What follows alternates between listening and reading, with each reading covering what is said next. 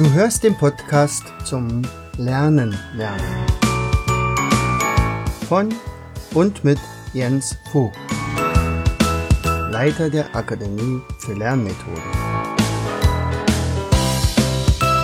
Bring dein Hirn zum Leuchten.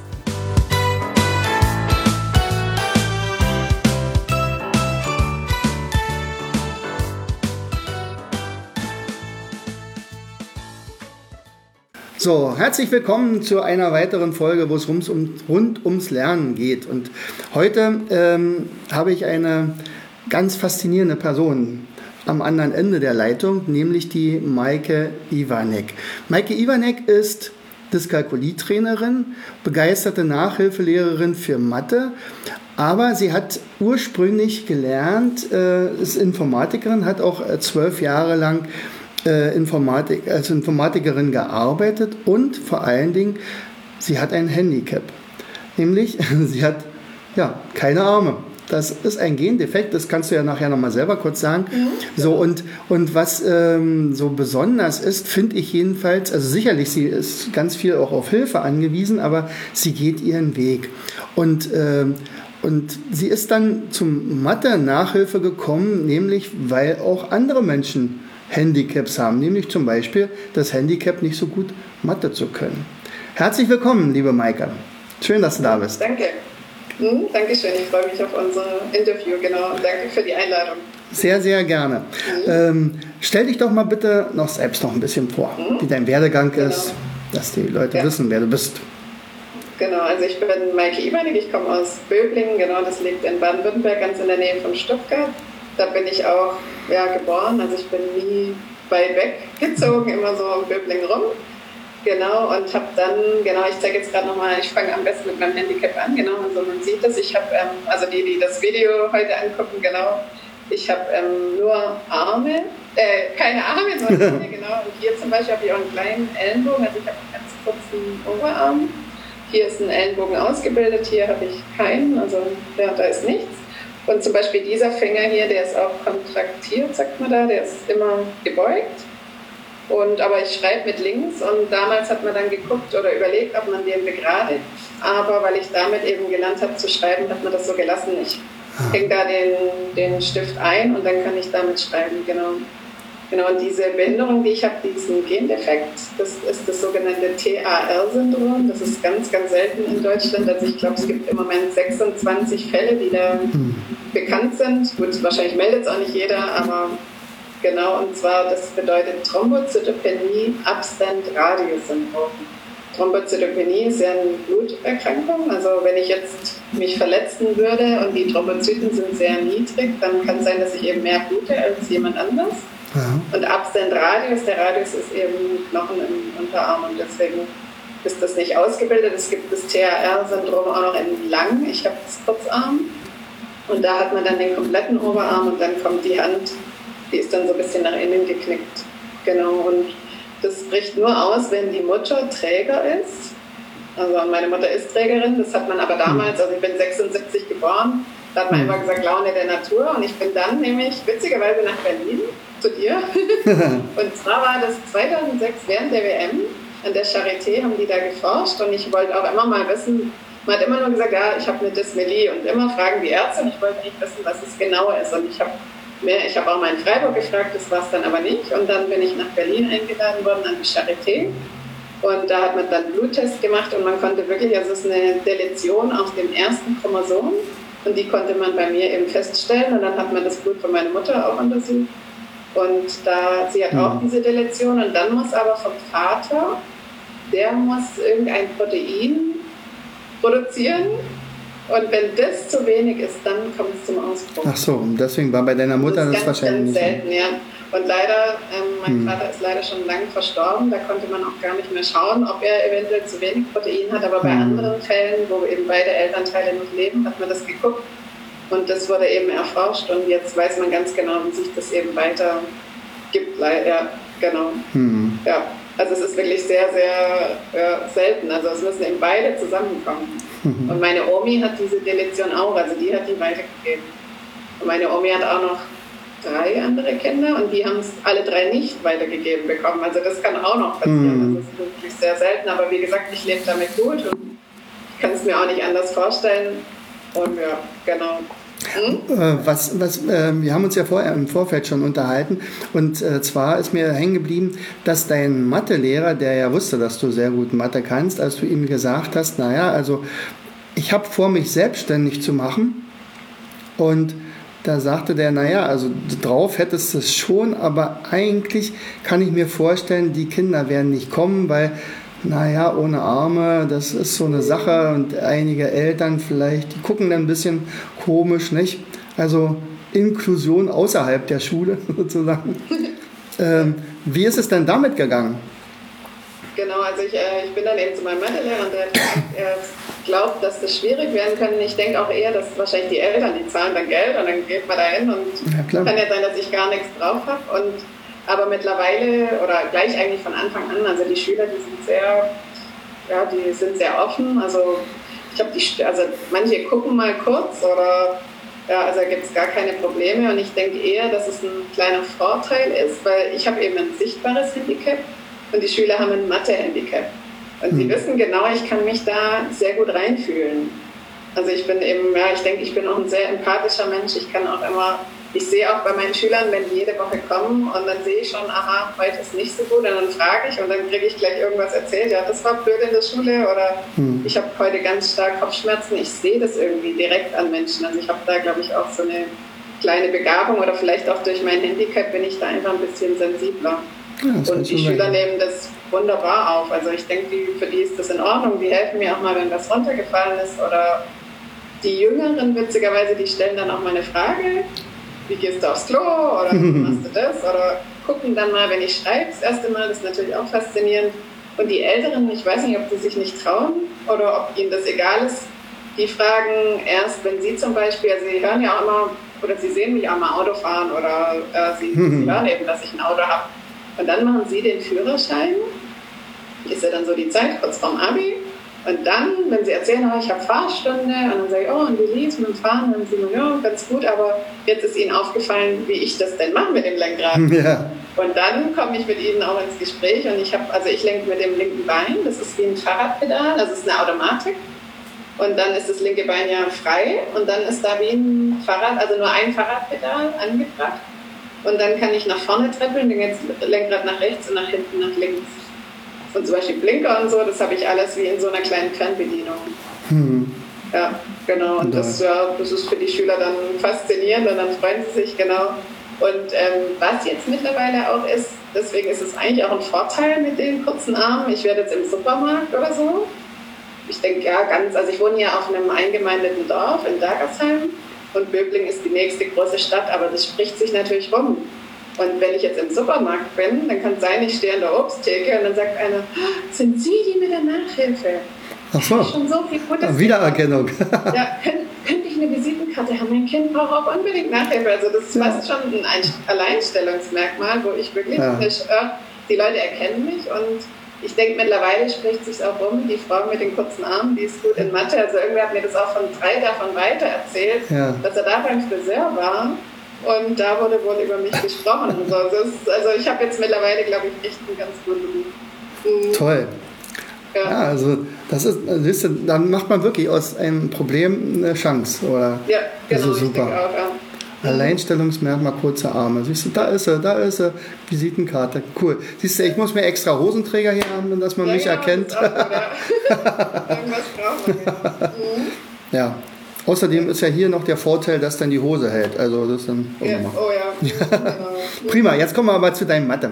Also du bist ja. ja diejenige, die jetzt also wirklich absolut für Mathe schwärmt und vor allen Dingen Mathe für Mathe begeistert. Und das, das ist ja auch ein Thema, was wirklich, also ich glaube, deutschlandweit oder vielleicht noch deutlich drüber äh, immer ein Thema ist. Also ich kenne, äh, bin ja selbst Lehrer, ähm, wenn ich immer mal wieder höre, ja, in Mathe sind jetzt gerade wieder äh, sieben, nee, Quatsch mehr, also 18 Sechsen und fünf Fünfen geschrieben worden und einer hat eine Drei geschrieben. So, das ist so ein Durchschnitt manchmal. Nicht? Was, was, was läuft denn da gerade? Und wenn ich jetzt frage, äh, wo hast du denn die meisten Schwierigkeiten? Mathe. Also selbst bei uns in der, in der äh, Akademie, ähm, wenn wir jetzt so auch fort, also hier Coaching machen, äh, wir sagen ja eher Vorhilfe als Nachhilfe, dass sie dann also relativ schnell von uns unabhängig werden, äh, dann sind aber tatsächlich ganz, ganz viele dabei, die dann sagen, ich kann nicht richtig rechnen, ich, ich, ich kriege Angst, ich kriege Bauchschmerzen, wenn ich zum Matheunterricht muss. Wie gehst du daran? Mhm, genau, ich würde jetzt mal kurz das PDF auch mit aufmachen. Ja, klar. Einen Moment. Genau, jetzt gucke ich mal, dass das klappt. Und dann, genau.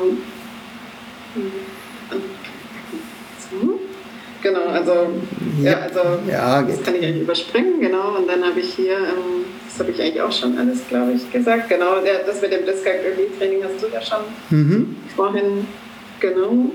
Soll ich das überhaupt noch oder soll man so anfangen, dass ich kurz die Übersicht sage und dann. Ja, klar. Ja, genau. Hm? Genau, also für die, die jetzt nur im Podcast zuhören, ich habe auch ein PDF gestaltet, mhm. aber ich lese eh dann alles vor, genau. Und ja, genau, also erstmal die Themenübersicht. Ich würde halt gerne darüber reden, was macht den Schülern der Oberstufe die größten Probleme in Mathe. Mhm. Dann, wieso fällt das Abi immer schlechter aus? Wie können wir die Schüler unterstützen, in Mathe besser zu werden? Dann Tipps für Eltern und Kochrezepte für Schüler, genau. Jetzt kommen wir eigentlich schon dazu mit den, genau, was den Schülern die größten Probleme macht oder wie ich da, genau, ich glaube, ich sage erstmal das und dann ja, ich auf deine Frage an, wie ich dann darauf reagiere, wenn die Schüler kommen, genau. Also ich denke, die größten Probleme in Mathe sind einfach die fehlenden Grundlagen aus der Unter- und Mittelstufe. Also die Grundschule, die geht ja noch, die, ja, da lernt man eben einmal eins und plus minus mal geteilt und so weiter. Das ist nicht so problematisch, weil dann ja irgendwann auch der Taschenrechner kommt. Mhm. Wobei das große Problem dann eben ist, ich denke, das müsste in allen Bundesländern mittlerweile gleich sein. Es gibt ja dann ab der 10 oder manchmal, meine Schüler haben es jetzt ab der 9 immer einen großen Teil ohne Taschenrechner und dann noch einen Teil mit Taschenrechner. Und wenn man jetzt von der, sagen wir mal, ich glaube, der Taschenrechner kommt in der siebten, sechste, mhm. siebte, je nach Bundesland und auch je nach Schulart, ja, dann haben sie den zwei Jahre immer nur benutzt. Und dann ja, haben sie ihn auf einmal nicht mehr. Und was ich eben auch schade finde, das hat zum Beispiel mein Mathelehrer immer gesagt, man muss überschlagen können. Ja, ja. Wenn meine Schüler eingeben 1 geteilt durch 2 und dann sagt der Taschenrechner eine Milliarde, dann schreiben sie das ab, hm, ja. weil sie sich vertippt haben. Und das ist schon ein großes Problem mit dem Taschenrechner auch, was ich sehe. Aber die Grundlagen aus Unter- und Mittelstufe, die sind natürlich sehr gravierend, wenn man das baut ja alles aufeinander auf. Gerade, Parabel brauchen die ganz dringend Brüche, Potenzen. Und wenn man sieht, dass sie das alles nicht können, dann ist es schon ein weiter Weg, um dann in der Oberstufe überhaupt Fuß fassen zu können. Weil sich eben, ich sage immer, Mathe ist wie ein Haus. Das Fundament muss gesetzt werden, das ist Unter- und Mittelstufe. Und dann kommt das Dach, die Oberstufe, und da geht wirklich alles mit rein. Wahrscheinlichkeiten, da brauche ich die Brüche. Mhm. Und beim Ableiten brauche ich die Potenzen. Und das ist vielen Schülern leider nicht klar. Und wenn sie dann zu mir kommen, ich bin immer happy, wenn sie schon ab der 8. oder 9. kommen, dann kann ich das Ganze schon so ein bisschen abfedern. Da fange ich dann da an und verstärke da natürlich den aktuellen Stoff und mache immer mal so ein paar Lücken. Aber wenn Sie, sagen wir mal, in der J1 oder manche kommen ja zwei Monate vom Abi, da kann man kaum mehr was machen, wenn ja, ja. sehr schwacher Schüler ist. Das kriegt man nicht mehr hin, weil die ganzen Grundlagen einfach fehlen. Da muss ich dann Feuer löschen und sie dann auch fragen, was, wie viele Punkte willst du? Drei Punkte oder willst du neun? Und dann mache ich einfach mit ihnen Abi-Aufgaben und versuche ihnen das daran zu erklären und ja, genau, mache das dann so.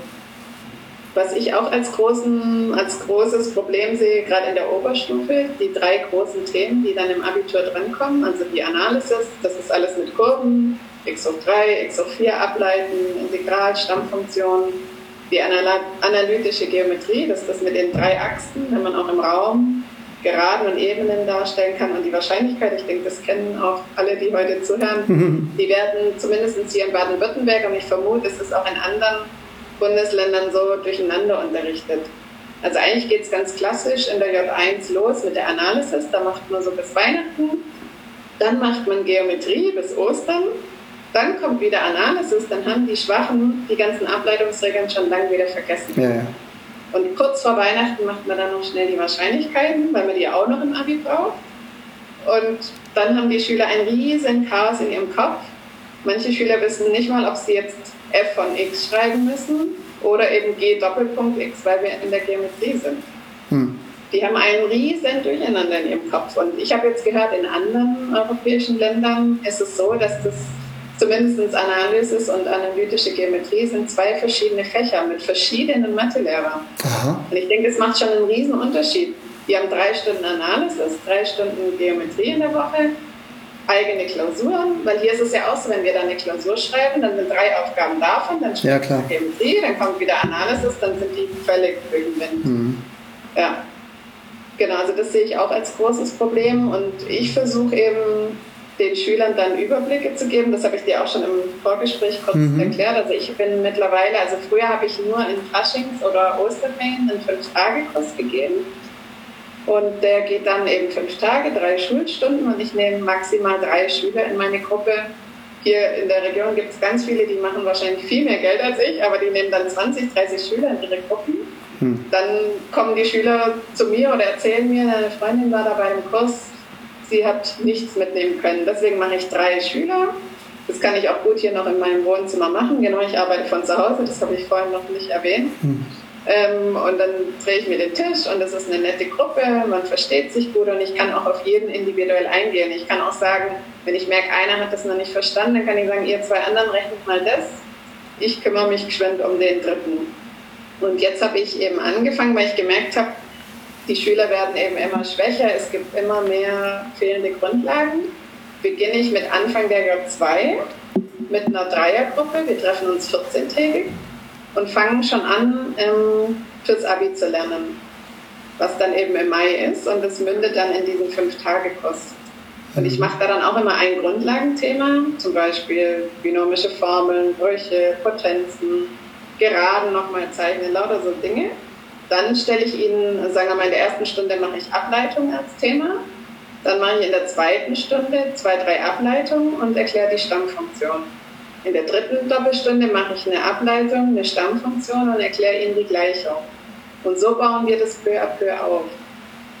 Und dann, und da in diesem Kurs, genau darauf wollte ich eigentlich hin, mhm. erkläre ich Ihnen auch die großen Zusammenhänge. Zum Beispiel, warum brauche ich eine Kurvendiskussion? Was ist die erste Ableitung? Wo ist der Hochpunkt und warum muss da die erste Ableitung 0 sein? Weil eben die Steigung an einem Hochpunkt 0 ist. Und f' ist die Steigung, also muss ich f' von x gleich 0 setzen was ist eine Krümmung und so weiter. Und so gehe ich dann eben vor und versuche ihnen eben dieses große Ganze zu vermitteln. Und viele meiner Schüler sagen nach ein paar Stunden, ach, jetzt verstehe ich endlich, was ich da überhaupt mache, weil die machen immer so ein Insellernen und verbinden die Mathematik gar nicht. Also die lernen eben eine Stunde Wendepunkte, die anderen Stunde die Tangente, die dritte die, was weiß ich, die Hochpunkte und wissen gar nicht, was sie da überhaupt machen. Mhm. Ja, ich komme hier schon in Rage, du musst mir sagen. Ja, ja, ja. Ich auch. Mein Lieblingsthema, wenn ich da anfange erzählen, dann bin ich. Äh, okay, also, aber dann hake ich mal gleich ein. Also, du hast auch hier bei deiner, bei deiner Folie geschrieben, die Lehrer unterrichten zu langsam. Und ist es nicht so, dass die meisten immer vorne weggehen und sagen: Hier, komm, wer nicht mitkommt, hat Pech gehabt? Ähm, es gibt es, genau. Also, es gibt hier, also, wir haben hier, glaube ich, fünf große Gymnasien. Es gibt welche, die sind genau zack, zack, zack, jede Woche, vor allem jetzt mit dem GA. Mhm. Es gibt aber, ich habe jetzt wieder aktuell einen aus der 10., den fehlen von sechs Themen noch drei und wir haben noch so. drei Wochen Schule.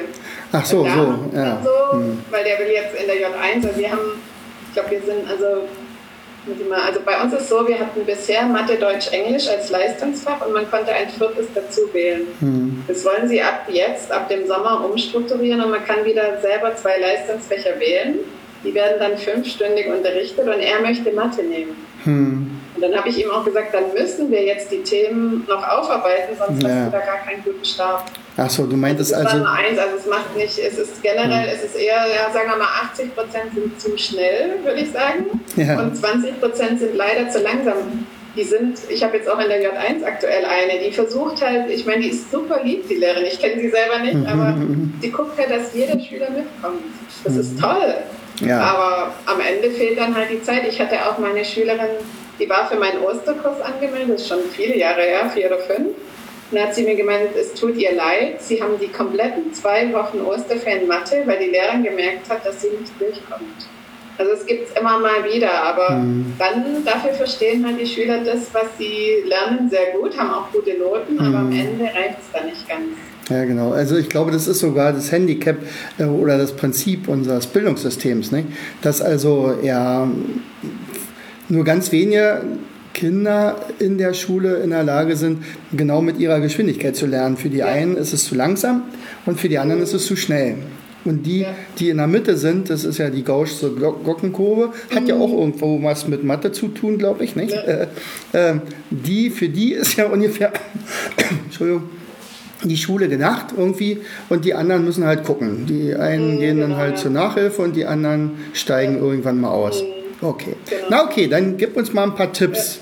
Oder ja, genau. Also ich würde gerne noch, genau. also was ich auch noch als großes Problem sehe, das wollte ich auch noch kurz erwähnen, für okay. alle, die die Folie nicht sehen. Das finde ich sehr schade. Vielleicht kann man da auch, ich weiß nicht, ob da man als da Eltern was machen kann oder ich finde, es wird immer mehr, dass die Schüler sich selber Themen erarbeiten müssen. Hm. Oder es wird von einem Schüler über, ich weiß nicht, ob es GFS überall gibt, es so wie ein Referat. Und der Schüler, also sagen wir mal, der Schüler soll Lage von zwei Ebenen für sich selber sich aneignen und muss dann das, was er verstanden hat, den anderen Schülern vermitteln.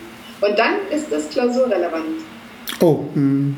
Das heißt, wenn der Schüler das schon schlecht rüberbringt, dann versteht mein Schüler noch vielleicht 30 Prozent davon. Hm. Und das finde ich ein Unding. Also ich finde, in manchen Schulen ist es so geregelt, das finde ich toll, dass die ihre Referate, das sind bei uns, man muss pro Halbjahr eins halten, das wird dann auch als Klausur gewertet. Mhm. Und an einer Schule, das finde ich toll, die gehen in eine untere Klasse, zum Beispiel in die achte, und machen da Winkel oder Zeichnen von Dreiecken. Das finde ich super. Aber dass ein Schüler aktuellen Stoff vermittelt, das finde ich einfach ein Unding. Ja, okay. Also ich meine, es ist eine Unterrichtsmethode, nicht? Aber mhm. es, es, muss ja auf jeden Fall dann der Lehrer eingreifen, wenn da ja. irgendwas schief läuft. Eigentlich schon, genau. Mhm, genau, dann nehmen wir die nächste Folie. Vielleicht kann der Lehrer das ja auch gar nicht. ja, genau. ja. Mhm. Das mach du mal, kann ich nicht. Ja, genau. Also jetzt habe ich als nächstes mhm. Thema, also das, sind, das ist jetzt meine Meinung einfach nur, ja, warum ich denke, dass das Abi immer schlechter ausfällt und ich kann ja auch nur vom, von Mathe sprechen jetzt, ja, ja, die anderen Fächer kenne ich nicht. Genau, also ich finde, die Anforderungen steigen schon ein bisschen an die Schüler. Also man sagt zwar immer, ich habe jetzt auch gestern einen Artikel gelesen, dass das Abi wohl leichter wird. Also ich kann das in Mathe nicht bestätigen. Okay. Ich finde, das hat ungefähr immer das gleiche Niveau. Und ich finde schon, dass es immer mehr wird. Zum Beispiel, ich hatte die Wahrscheinlichkeiten noch nicht im Abitur drin. Mhm. Jetzt sind es drei Themen und ich finde schon, dass sie immer, also auch generell einfach mehr können müssen und einfach mehr Schule haben irgendwie. Dann mhm. ähm, finde ich eben, dass die Schüler sehr viel Außerschulisches haben.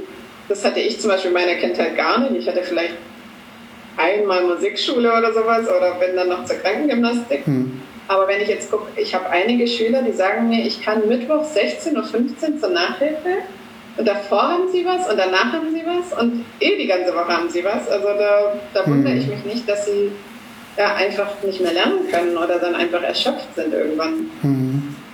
Und dann das dritte, da hänge ich mir jetzt ein bisschen aus dem Fenster raus, aber ja, Lehrer wissen, also ich finde, die jungen Lehrer, die jetzt nachkommen, die sind nicht mehr so kompetent wie die, die Lehrer zu meiner Zeit. Also die wissen selber nicht alles. Also ich habe auch, also ich bin hier auch in der Nachhilfe bei einer Schülerin, ist es extrem, da gucke ich mir die ganzen Aufschläge durch und verbessere die Fehler. Das ist schon sehr hm. grenzwertig. Da haben wir jetzt auch mal mit der Schulleitung schon gesprochen, weil das geht, finde ich, gar nicht. Und was ich eben jetzt schon öfter gehört habe, also bei uns, ich weiß nicht, ob es überall so ist, aber ich vermute mal, die Lehrer gehen ja vor dem Mathe-Abi in die Schule, rechnen das durch und entscheiden dann, welche Aufgaben sie den Schülern geben. Und das kam jetzt in den letzten Jahren vermehrt vor, dass die Lehrer den Schülern gesagt haben, wir konnten auch nicht alles lösen, aber probiert ihr mal. Und das finde oh. ich schon oh. ein Unding. Also das ja. ist richtig heftiger. Genau, ja, deswegen, also ich glaube, die Lehrer, gerade auch, sagen wir mal, wenn sie von der Uni kommen, die sind einfach noch nicht so erfahren. Da muss man einfach wahrscheinlich auch was an dem System äh, Studium für den Lehrer ändern, denke ich mal. Hm, naja, vor allen Dingen fehlt meistens in der Ausbildung der Lehrer eine sehr gute Methodikausbildung. Ich will nicht sagen gar, ja. gar keine, aber ähm, die, die Ausbildung ist, also das, was ich von meinen Kollegen sehe, die mhm. gekommen sind, äh, und ich frage immer, ich bin ja immer besonders neugierig und sage, okay, was hast du jetzt da Neues, gibt es neue Methoden? Ich sammle die ja fast. Mhm. Äh, und dann versuche ich die ja dann zu integrieren, aber die können mir nie was sagen. Und von mhm. Mindmap haben sie noch nie was gehört und von äh, Zusammenstellung und, und allen anderen Sachen. Mhm. Meine Güte, es hat sich nichts geändert.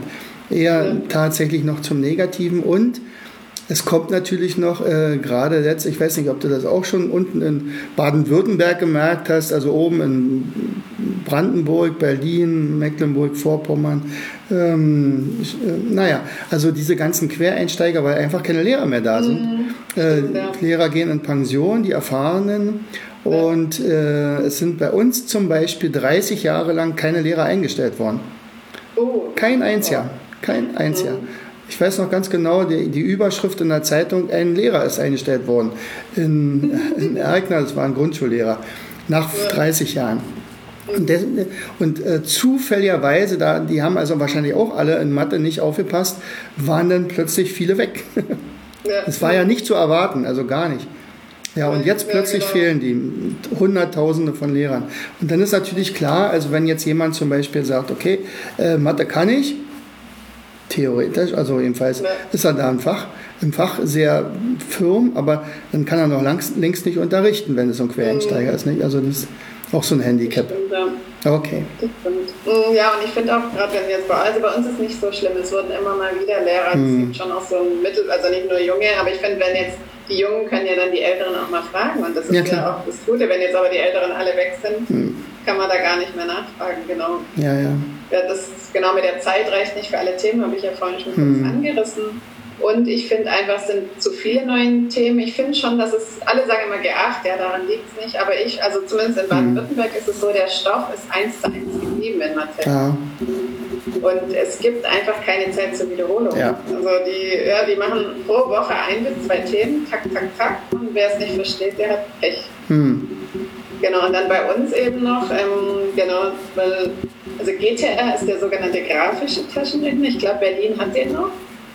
Kann Wir hatten den jetzt sehr, sehr mhm. lange und jetzt kommt wieder der WTR. Das ist der wissenschaftliche, der hat keine Grafik mehr. Es ist dauernd ein Hin und Her. Also auch wenn jetzt eine Mutter für das Kind den teuren grafischen gekauft hat, da hat sie jetzt recht, jetzt ist es wieder der WTR. Dann hm. haben wir jetzt gerade mal so ein paar Jahre jetzt wieder, also jetzt geht los mit dem WTR, jetzt heißt es Kurssystem wird umgestellt. Das ist hm. immer ein Hin und Her. Ja. Und dann wissen ja die Lehrer auch wieder nicht, wenn sie einen neuen Taschenrechner haben, der grafische, der, da musste man eher die Befehle auch auswendig lernen, um die Aufgaben zu machen. Jetzt muss man wieder back to the roots. Ich finde das sogar besser, weil die Schüler einfach wieder nicht mehr nur wissen müssen, wie muss ich den Taschenrechner bedienen, aber mhm. die Lehrer brauchen wieder neue Ausbildung. Dann sind sie da wieder Frischlinge. Ich genauso. Ich muss ja, ja. auch in Sommerferien alles beibringen. Jetzt kommt das neue Kurssystem. Jetzt kann man Mathe fünfstündig oder dreistündig wählen. Mhm. Wenn man es dreistündig nimmt, hat man am Schluss nur noch eine Mathe-Mündlich-Prüfung. Mhm. Und fünfstündig bleibt ganz normal, dann ist es Leistungskurs. Ja, da kennen die Lehrer sich auch wieder nicht aus, was muss ich wo unterrichten. Mhm. Da kann ja auch passieren, dass einer ein Thema vergisst, weil er denkt, ah ja, das kommt da nicht und dann ist es doch. Und diese, ja, und also jetzt haben wir mal die Lehrer gefragt, weil meine Schüler jetzt eben auch die finale Wahl machen müssen. Dann haben die Lehrer gesagt, wir haben noch keine Fortbildung, das kommt jetzt irgendwann, mhm. wir können euch noch nicht beraten. Und das finde ich ja, schade, weil ja, das ruiniert einem ja auch die Zukunft dann. Und es betrifft ja, ja, nicht nur Mathe, ich kann ja auch Deutsch und alles Mögliche jetzt fünf- oder dreistündig mhm. wählen ab nächsten Schuljahr. Und die Lehrer wissen selber noch nicht die Inhalte der, ja, der Fächer und wissen auch noch gar nicht, wie sie das unterrichten sollen. Ja, genau. Also es spielt dir eigentlich in die Karten, oder? ja, wobei ich jetzt gespannt bin. Also jetzt von meinen Zähnen nehmen fast alle diese drei Stunden Mathe. Ja.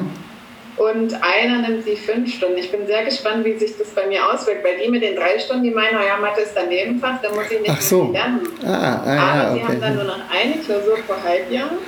Und ich habe ihnen gesagt, die muss sitzen. Ich finde das ja gar nicht so toll. Und sagen wir mal, wir schreiben im Oktober die erste und im März die zweite. Dann ist das ganz, ganz viel Stoff. Das habe ich Ihnen auch schon versucht zu erklären. Ja, ja. Gesagt, weil viele haben gesagt, sie kommen erstmal gar nicht mehr. Ja, ich habe also ich habe immer eine Warteliste Und dann habe ich gesagt, gut, wenn du weg bist, dann nehme ich jemand neuen. Wenn du dann aber im November kommst und sagst, ich brauche doch Mathe nach Hilfe, dann mhm. musst du dich wieder hinten anstellen. Und jetzt mhm. haben wir ausgemacht, wir machen lieber wöchentlich weiter. Und wenn sie dann merken, es ist, ich weiß jetzt selber auch nicht, was auf mich ja, klar. zukommt. Das, das Buch soll in den Sommerferien rauskommen. Ich warte schon, also ich bin schon sehnsüchtig, warte ich auf das Buch. Mhm. Und dann habe ich gesagt, wenn wir dann sehen im November, dann können Sie auf 14-tägig wechseln oder einmal im Monat. Da bin ich ganz flexibel. Also ich habe auch, ja, habe ich jetzt, also ich habe keine wirklichen, also ich habe schon einen Vertrag, aber ich habe keinen Vertrag, wo man monatlich bezahlt, sondern mhm. man kauft bei mir Zehnerkarten. Ah, alles klar. Wenn die Zehnerkarte voll ist, dann kauft man sich eine neue. Und damit bin ich super flexibel. Ich kann auch, man kann auch dann sagen, ich komme zweimal nicht, ich komme jede dritte Woche. Mhm. Weil ich kriege das immerhin, ich habe immer genug Schüler, die dann die anderen Termine nehmen und ich bin da, ich möchte eigentlich auch den Schülern gegenüber so flexibel sein, dass es in ihr Leben einfach passt. Mhm. Und, du hast, du hast ja jetzt schon äh, erwähnt, also du hast ein Buch geschrieben. Ja, genau. Da kommen wir jetzt, glaube ich, dann gleich Na, dazu. Ich, äh, Moment. Ah, genau das. Genau. Also erstmal ist es ja wichtig, äh, genau. wir Schüler unterstützen, in Mathe, Mathe besser zu werden. Ja. Das habe ich wahrscheinlich auch eh schon erzählt. Ja. Mhm ja, ich glaube, das haben wir alle schon. Also Zusammenhänge erklären, die Lücken rausfinden, viel wiederholen. Oder auch, das mache ich eben viel in der Nachhilfe, wenn mhm. Geometrie-Thema ist, dann mache ich immer noch Analysis-Aufgaben und andersrum und die frühzeitige Abi-Vorbereitung, genau. Mhm. Und du arbeitest ja unter anderem auch mit unserem Spidolino-Spiel, ne? Zum, ja, äh, zum genau. Rechnen mhm. festieren und so. Mhm. Genau, also ich habe ja die, also im Moment habe ich zwei Schüler mit Dyskalkulie und eine Grundschülerin und mit denen spiele ich das Spidolino und die lieben das. Also die, ich dachte irgendwann, sie sehen, da sind Matheaufgaben und das ist blöd, aber die, die wollen halt immer diese Memory-Karten aufdecken ja, ja. und dann sind sie immer ganz heiß und, dann, und da rechnen die zum Teil, muss ich sagen, auch besser, als wenn ich danach dann einmal Einsaufgaben stelle. Das ist ah, ganz komisch. Ja. Wahrscheinlich, weil sie gar nicht lange drüber nachdenken, sondern einfach rechnen und dann ist es kein Mathe für sie, denke ich hm. mal. Ja. Genau, bevor ich auf mein Buch komme, würde ich mhm. noch ganz kurz ein paar Tipps für Eltern, falls ja. heute Eltern zuhören, genau, ähm, weitergeben. Also ich finde es ganz wichtig, dass die Eltern auch Interesse am Schulstoff zeigen, also auch immer mal fragen, was hast du in der Schule gemacht oder zeig doch mal. Und auch wenn man nicht helfen kann, finde ich, ja, das ist einfach schön für die Schüler, wenn sie mhm. einfach mal ja, sehen, aha, die Eltern haben ein Interesse daran. Und ah, das ist mir vorhin im Vorgespräch eingefallen, was ich auch ganz wichtig finde, das habe ich jetzt nicht auf der Folie drauf. Ich habe viele Mütter, die rufen hier an bei mir und sagen, ich hätte gerne Nachhilfe für meine Tochter. Und wenn wir dann so ein bisschen reden, ja, ich konnte ja auch nie Mathe. Mathe ist ja schlimm. Mhm, und ja. sagen Sie das bloß nicht Ihren Kindern. Mhm. Weil das ist, ja, wenn man immer sagt, ja, ich konnte es auch nicht. Oder Mathe ist schwer und ah, scheiß Mathe und ja. Mhm das, das muss nicht sein. Sagen Sie das Ihren Kindern einfach nicht weiter, sondern zeigen Sie einfach Interesse und äh, weil ich finde es schade, wenn gerade auch Mädchen dann in dem Glauben oder Mädchen können kein Mathe oder so. Ja, ja. Hier alles M so Dinge, M. mit denen die, ja, die Mädchen dann aufwachsen. Das ist sehr schade, finde ich. Hm. Also das ist genau. zum Beispiel ein, ein Gymnasiallehrer aus, aus unserem Ort, der hatte zum Beispiel zu meinen Töchtern immer gesagt, M und M passen nicht zusammen, seid nicht traurig. Was? Mädchen Boah. und Mathe? Also, äh. also da werden ja so schön Glaubenssätze aufgebaut, herrlich. Ja, genau. Und die sind dann ja. wirklich fest und dann bestätigen die sich ja dann durch die entsprechenden Noten. Nicht? Und dann wissen sie, okay, Mathe kann ich nicht, ist nicht meins. Ja, dann genau. ist es halt so. Ja. Ja, ja. ja, das stimmt. Also in der Ausbildung bei der Akademie für Datenverarbeitung hatte ich auch ein Fach, das hieß Elektrotechnik. Mhm. Und das war ja 96 bis 99 und wir waren insgesamt im ganzen Jahrgang drei Mädchen und wir drei Mädchen waren dann in einer Klasse. Und der Elektrotechniklehrer hat dann gleich gesagt, Mädchen unterrichtet er nicht, die können das eh nicht, wir sollen Kaffee trinken gehen. Ist nicht so glauben. Wir sind dann natürlich da geblieben und ich habe dann eine Eins geschrieben.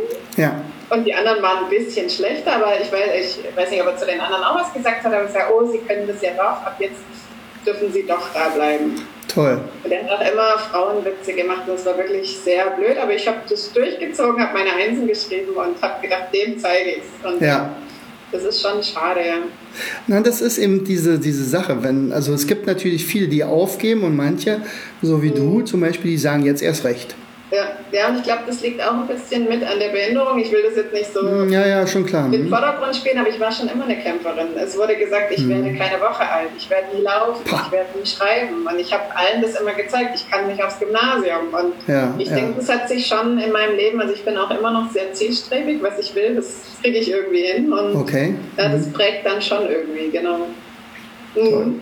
Ja, dann würde ich auch den Eltern mhm. raten, weil das meine Schüler eben mich immer, also die beklagen sich immer bei mir, und jetzt hätte ich äh, nächsten Dienstag eine Mathearbeit und jetzt hat meine Mutter da eine riesen Familienfeier geplant und ich finde gerade in der Oberstufe sollte man die Schüler mit einbeziehen in die Termine, dass man einfach ja. fragt, du hast du da wieder Klausurenphase, dann könnte man den Geburtstag vielleicht einfach eine Woche verschieben oder nicht sagen, ja, wir sind da drei Tage in Köln. Hm. Ja, das finde ich ja genau, sollte man als Eltern dann, wenn die Kinder größer werden, einfach mit einplanen, weil das Abi ist schon anstrengend, die letzten zwei Jahre sind einfach viel und da sollte man seine hm. Kinder da einfach ein bisschen entlasten, finde ich. Okay. Und auch genau dann frühzeitige Gespräche mit den Lehrern oder eben dann auch Hilfe außerhalb der Schule suchen. Ja, mhm. genau. Und jetzt komme ich endlich zu meinem Mathebuch. Jetzt habe ich so viel erzählt. genau.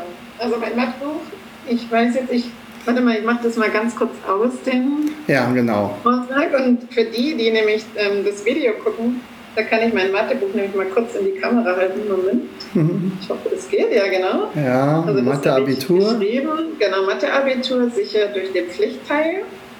Also ich habe mhm. nur ein Buch geschrieben über den Teil ohne Taschenrechner, mhm. wobei da natürlich alle Grundlagen drin sind, die man auch für den Wahlteil braucht. Genau. Also es geht los mit Ableiten, Aufleiten, Gleichungen, die komplette Kurvendiskussion ist drin, die Geometrie und die Wahrscheinlichkeit, genau.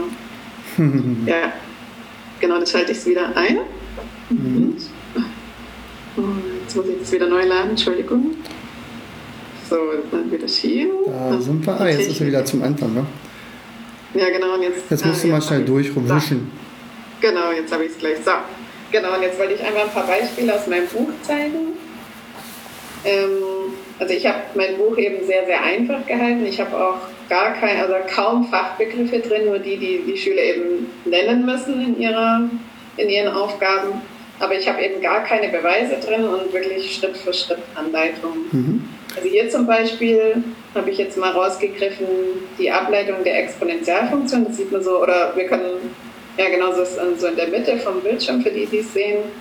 Wenn man die e-Funktion ableiten möchte, dann muss man die Hochzahl ableiten, dann die Ableitung nach vorne stellen, mit der Konstanten, wenn möglich, verrechnen, das e abschreiben und auch die Hochzahl abschreiben. Bei der e-Funktion ist es anders als bei der ganz rationalen Funktion, verändert sich die Hochzahl nie. Mhm. Und das habe ich wirklich so Schritt für Schritt auch immer oben guckt. ich, also ich habe immer allgemein und dann ein Beispiel. Wenn man oben guckt, Beispiel ganz rationale Funktion, 3 mal x hoch 6 die 3 nach vorne holen, mit der 6 verrechnen, ergibt 18, x abschreiben und Hochzahl 1 weniger. x 6 minus 1 ist 5. Also ich habe es wirklich so ganz, ganz einfach, weil ich möchte, dass es, eigentlich war sogar mein Anspruch, wenn es jetzt jemand liest, zum Beispiel meine Mutter oder so, mhm. dass die Teile davon begreift, obwohl sie eben, also sie hat kein Abitur, deswegen hat sie das noch nie gehört. Also jemand, der es noch nie mhm. gehört hat, soll zumindest so ein bisschen was verstehen. Und das ist jetzt nicht für Schüler, die irgendwie ja, also man kann damit, denke ich, auch 15 Punkte schreiben. Aber es soll eben für Schüler, die jetzt nicht, ähm, ja, wie erkläre ich das jetzt? Also sie sollen schon die Zusammenhänge verstehen. Ja. Aber meine Schüler interessiert nicht die Herleitung. Warum holt man die Hochzahl nach vorne? Und ich habe das wirklich so ganz einfach in Schritt-für-Schritt-Anleitungen verpackt. Aha. Und du nennst es auch Kochrezepte? Ja, genau. Also ja, ich nenne das eigentlich Kochrezepte, genau. Mhm. Also so und, wie man bei... Ja, wie ein Kochrezept. Ich ja. nehme drei Eier, zerschlag sie, genau. rühr sie und genau. Und wenn sie das auswendig lernen, also mein, wenn ich jetzt die Schüler in der Nachhilfe habe, dann mache ich das auch so am Anfang. Sagen wir mal, sie haben 3x hoch 5, dann rede ich mit ihnen. Dann sage ich, also wenn sie, während sie schreiben, sage ich Hochzahl nach vorne, mit der 3 verrechnen, x abschreiben, Hochzahl 1 weniger. Und meine Schüler sagen, manchmal in der Klausur hören sie meine Stimme. Ah, toll. Und, ja, oder dann sage ich auch jetzt so, jetzt sagst du das mal. Hochzahl nach vorne, mit der Zahl vorher verrechnen, x abschreiben, Hochzahl 1 weniger. Mhm. Und ich mhm. denke, das ist ja das ist eigentlich recht effektiv, dass sie das einfach ja, lernen und ja, genau. Dann also, habe ich als nächstes Bild, das mhm. sieht man jetzt, also die, die den Podcast hören, die sehen das jetzt leider nicht, aber das ist mhm. eine Edelsbrücke. Zum Beispiel, also wie man hier den Sinus ableitet, und zwar ist das die sogenannte Sinusuhr. Wenn man jetzt rechts rumgeht, also im Uhrzeigersinn, dann hat man Sinus auf 12 Uhr, Cosinus auf 3 Uhr, Minus Sinus auf 6 Uhr und Minus Cosinus auf 9 Uhr. Mhm. Und das Blaue ist das Ableiten und gegen den Uhrzeigersinn das Aufleiten. Das mhm. heißt, wenn ich den Cosinus ableiten will, dann bitte immer zum Minus Sinus.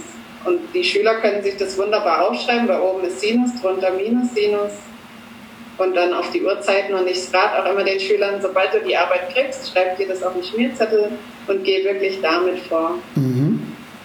Und das klappt recht gut. Und so Sachen habe ich auch immer mal wieder in meinem Buch drin. Es gibt auch noch die sogenannte New-Regel, die habe ich jetzt nicht in dem PDF mit drin. Da kann man dann zum Beispiel grafisch ableiten, wenn man das Wort New sich hinschreibt. Das bedeutet Nullstelle, Extrempunkt, Wendepunkt.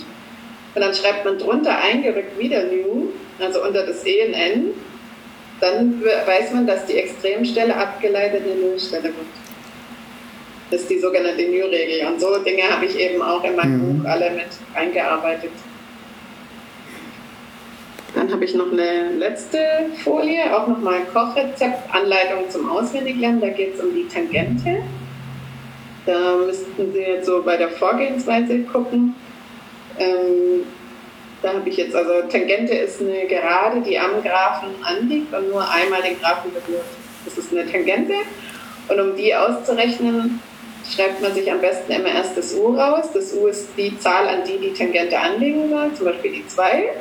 Dann muss man das U in f von x einsetzen, um den y-Wert zu bekommen. Dann die erste Ableitung bilden, dann das U nochmal in die erste Ableitung einsetzen, um die Steigung zu bekommen. Und dann alle Werte in die Tangente, Tangenten bzw. auf normalen Gleichungen einsetzen. Also die, normalen, die normale steht immer senkrecht auf der Tangente. Leider habe ich jetzt hier die die Tangentengleichung nicht, aber das ist ähm, ja. f' von u mal Klammer auf, x minus u, Klammer zu, plus f von u. Und dann setzt man die Werte alle ein und kann die Tangente berechnen. Mhm. Das heißt, sowas also, zum Beispiel steht nirgendwo in den Büchern, dass das ja. ja eigentlich, das sind, wie viele Schritte sind das? Fünf Schritte. Und sowas genau äh, hilft den Schülern eben. Und das habe ich überall. Ich habe immer die Vorgehensweise in meinem Buch mit drin. Mhm.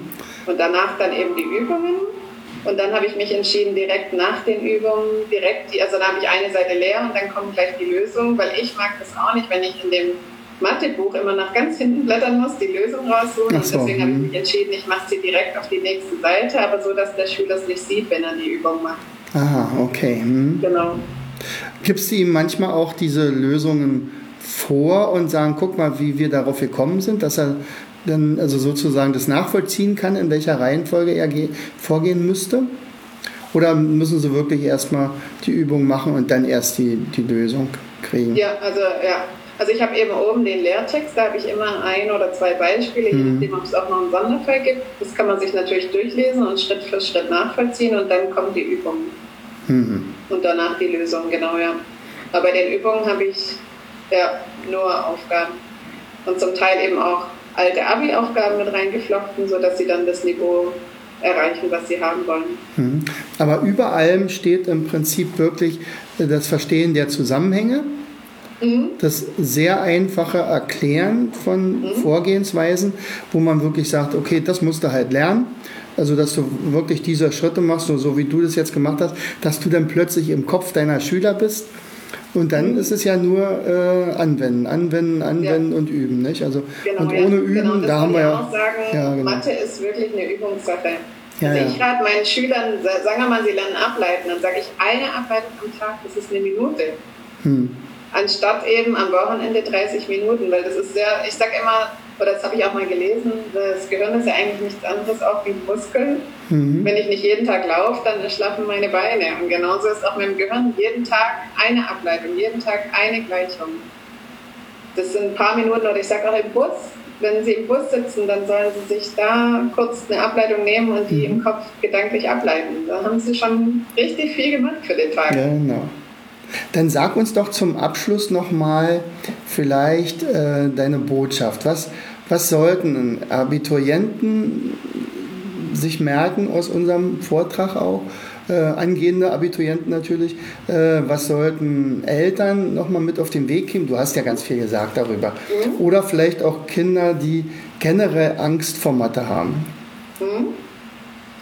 Genau, also ich fange mal an mit den, ja, ich fange mal an mit Kindern, die Angst vor okay, Mathe haben. Okay, ja. genau, also Mathe ist eigentlich, ja, also seit ich das Dyskalkulie-Studium gemacht habe, kann ich so ein bisschen nachvollziehen, weil für mich war Mathe ja immer toll.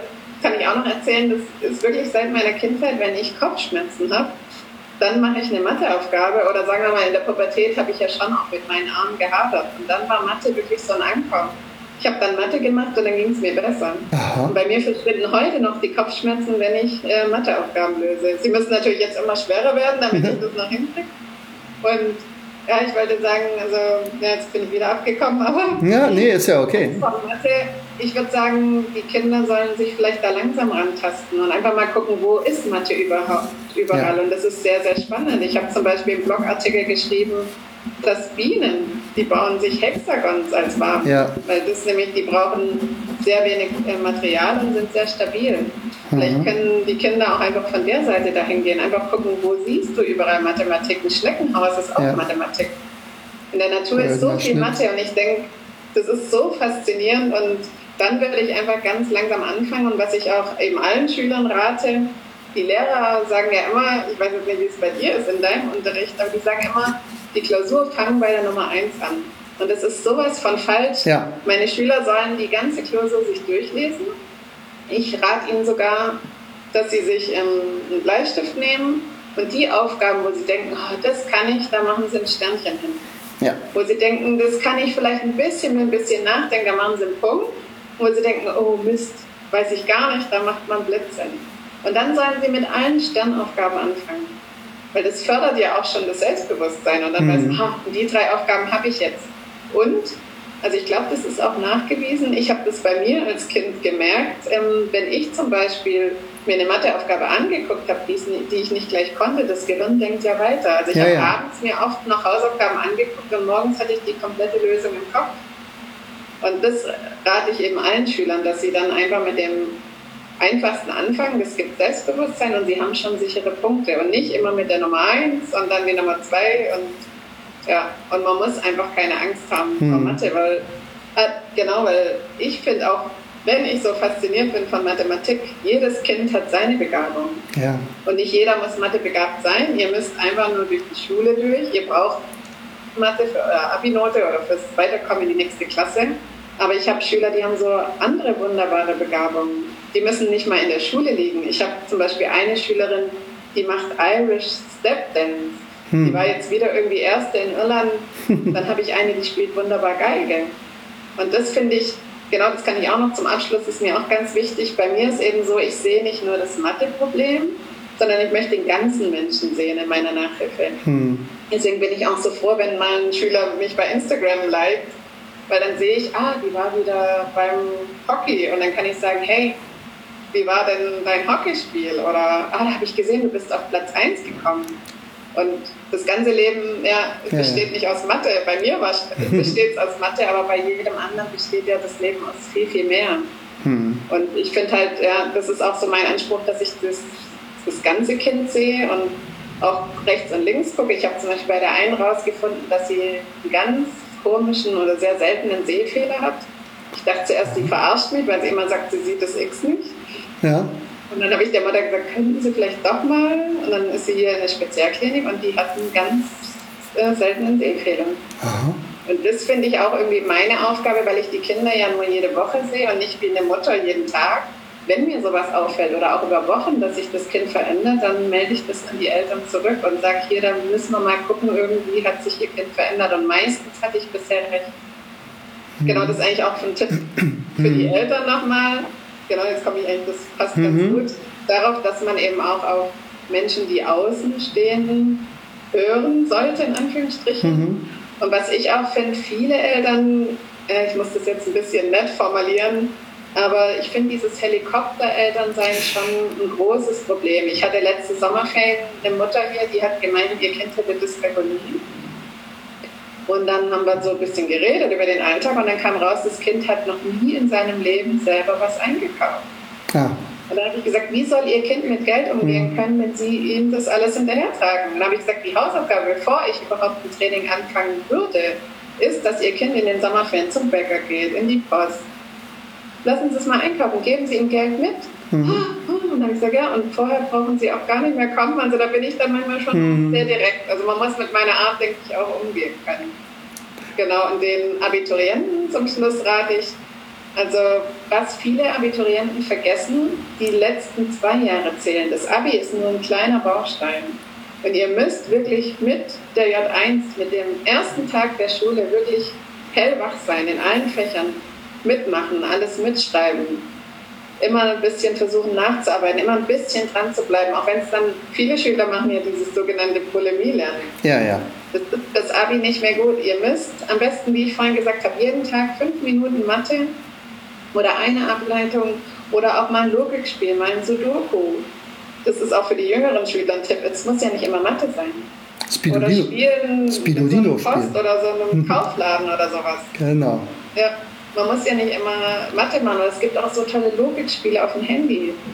Oder mhm. mal ein YouTube-Video gucken oder einfach was, was einen anregt in die Richtung. Es muss ja nicht immer diese sture genau das ist auch das, was du mit den Methoden vorhin erwähnt hast. Man kann ja ganz viel variieren. Ja. Und das, äh, denke ich, ist ganz wichtig. Ja. So wie du auch gesagt hast, ich habe es ja auch erlebt.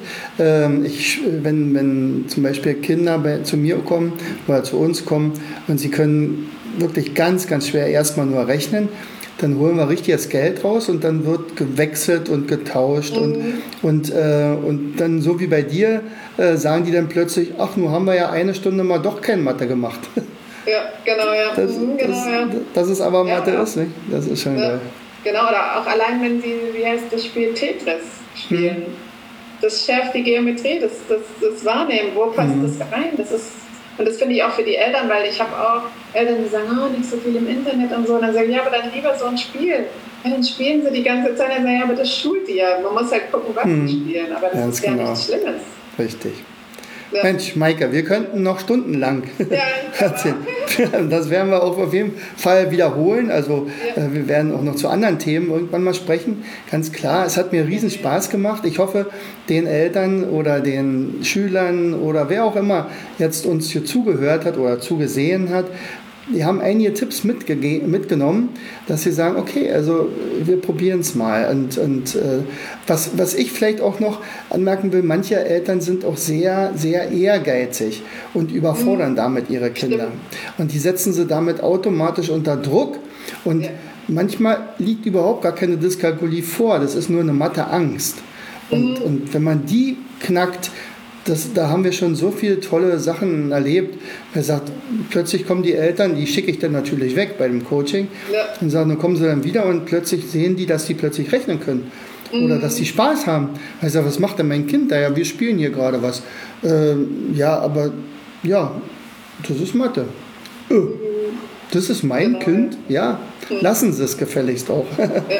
Genau, ja, ja. was ich, äh, das ist auch nochmal was, ähm, wenn die Eltern kein Abi haben, da erlebe ich ganz oft, dann muss das Kind das Abitur schaffen. Mhm. Warum? Warum macht man nicht eine Realschule und dann kann man immer noch ein Abitur aufbauen? das ist auch nochmal genau, man muss nicht mhm. das, was man nicht geschafft hat, irgendwie aufs Kind ja, projektieren, ja. projektieren. Genau, das ist auch, mhm. das erlebe ich leider auch immer mal wieder und das ist sehr schade. Ja. Und das auch, was du gesagt hast, genau, das, ja, das ist wichtig. Ja. Genau. Mhm. Und wir arbeiten dran. Ja.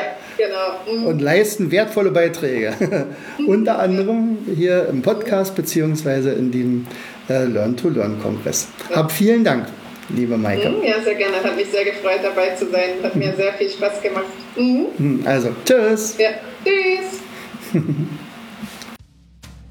Du hörtest den Podcast Das Lernen lernen. Bring dein Hirn zum Leuchten. Von und mit Jens Vogt, Leiter der Akademie für Lernmethoden. Gerne lade ich dich ein, uns auf unserer Seite zu besuchen. Klicke einfach auf www.afl-jv.de.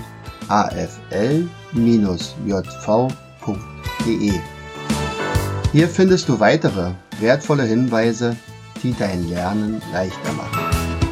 In unserem Shop www.mindmaps-shop.de wirst du viele praxiserprobte Produkte rund ums Lernen finden. Bis zum nächsten Mal. Dein Jens.